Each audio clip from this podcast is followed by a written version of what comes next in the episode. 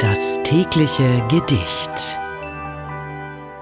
Hallo, heute ist Samstag, der 11. Dezember und das heutige Gedicht trägt den Titel Morgenwonne und ist von Joachim Ringelnatz aus dem Jahr 1933.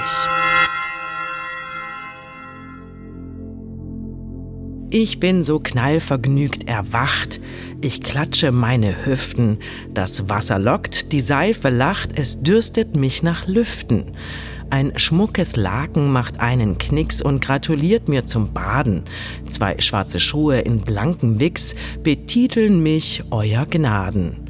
Aus meiner tiefsten Seele zieht mit Nasenflügel beben ein ungeheuer Appetit nach Frühstück und nach Leben. Das war Morgenwonne von Joachim Ringelnatz. Das tägliche Gedicht. Bose Park Original